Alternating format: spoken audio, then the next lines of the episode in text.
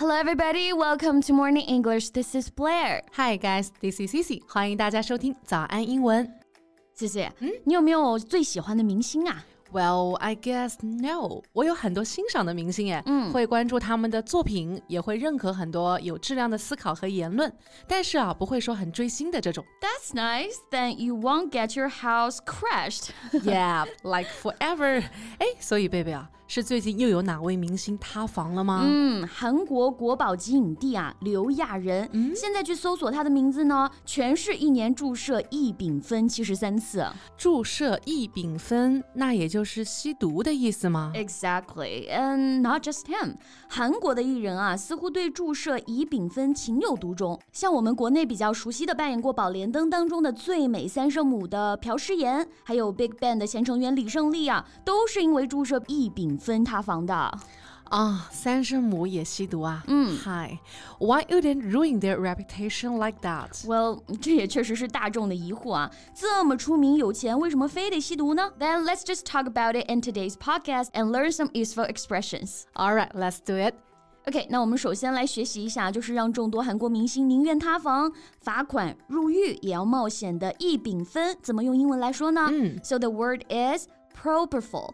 Propofol, P R O P O P O L. It's a drug that is injected into the veins as an anesthetic. 相当于是起到麻醉止痛这个作用的一个毒品。So propofol is normally administered only in hospital settings. 哎，贝贝啊，异丙酚呢，它在手术啊、特殊治疗的时候也可以使用，所以很多人就抱有困惑，它到底是药还是毒啊？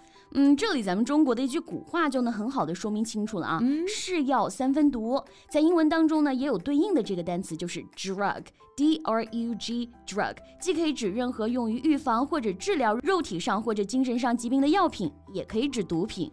Yeah，当我们说啊，this drug is used to lower blood pressure，就是说啊，这种药呢可以用于降血压。那这句话当中，drug 就是作为药物的这个意思在使用。而我们说 he does not smoke or take drugs，就是说他既不抽烟也不吸毒。那这里的 drug 就是毒品的意思了。哎，我想到一句话啊，因为我对《绝望的主妇》台词实在是太熟悉了。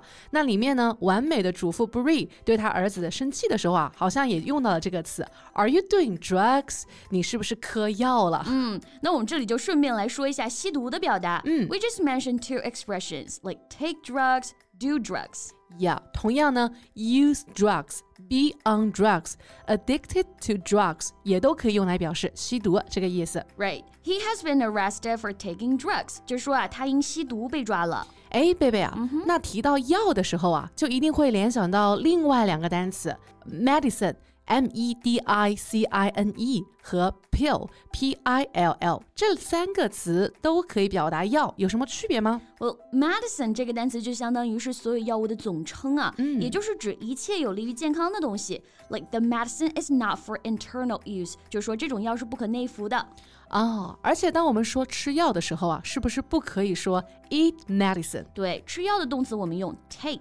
经常医生嘱咐我们说，哎，这个药啊，一天吃三次，就是 take the medicine three times a day。Okay, I got it。那 pill 呢？嗯，这个其实就很有画面感了。It refers to a small solid piece of medicine that you swallow whole，就是药丸、药片这个意思。唉，我想起每次生病的时候啊，我都是内心在默默的询问，嗯，Do I really have to take all these pills? Yeah, you do. 生命有时候还是不能硬扛啊。嗯 ，pill 同样也还可以表示避孕药这个意思。Like she had been on the pill for three years，就是说啊，她吃口服避孕药已经有三年了。Okay, very clear. 那韩国影帝入狱的这一天啊。Dramatically Big Bang 的前成员啊，李胜利就在这一天出狱。嗯，对此就有人痛心疾首，也有人插科打诨的说，韩国监狱现状啊，有人进来了，有人出去了。这里我们可以先来学习一下这个戏剧化的表达啊，dramatically。D R A M A T I C A L L Y. It means things change in a very sudden or noticeable way. Yeah, so baby, mm-hmm. people say your life changes dramatically when you have a baby to take care of. That's for sure. 即便咱们这样只养了猫猫狗狗，生活比起原来只有自己一个人，也是有很多戏剧很不同的变化。That's true. My life did get more dramatic. 那 dramatically 这个词的原型啊，drama D R A M A 也很实用，它是戏剧这个意思。其实生活当中啊，经常会听到人使用哎，比如说发生了一件特别戏剧的事情，我们会说 哇，好 drama，嗯，或者身边有朋友对待一件小事啊，表现的就特别的浮夸和夸张，我们也会说他好 drama 呀。Exactly，英文当中呢也有一个对应的表达啊，叫做 drama queen，来形容喜欢小题大做的人。Yeah, she's such a drama queen. She always tends to exaggerate problems. 就是说啊，她真的是喜欢小题大做，嗯，总是倾向于夸大问题。对，那韩国频繁各路明星注射异丙酚啊，大家给的答案呢都出其的一致，都是说为了缓解医美手术的痛苦。Yeah, nine out of ten did plastic surgery in Korea. After all，整容呢在韩国啊是常态，对吧？嗯、自然会需要这个东西啊去缓解痛苦。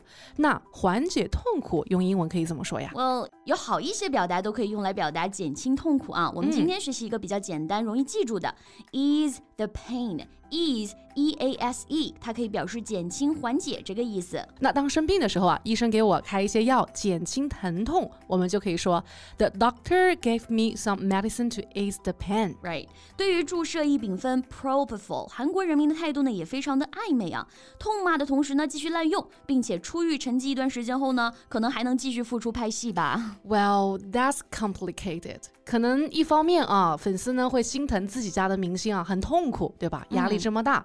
但另外一方面呢，又觉得吸毒肯定是不对的。嗯，我觉得不管怎么样，对待吸毒的艺人啊，就应该坚决抵制。毕竟艺人还是有公众影响力的，对吧？Right.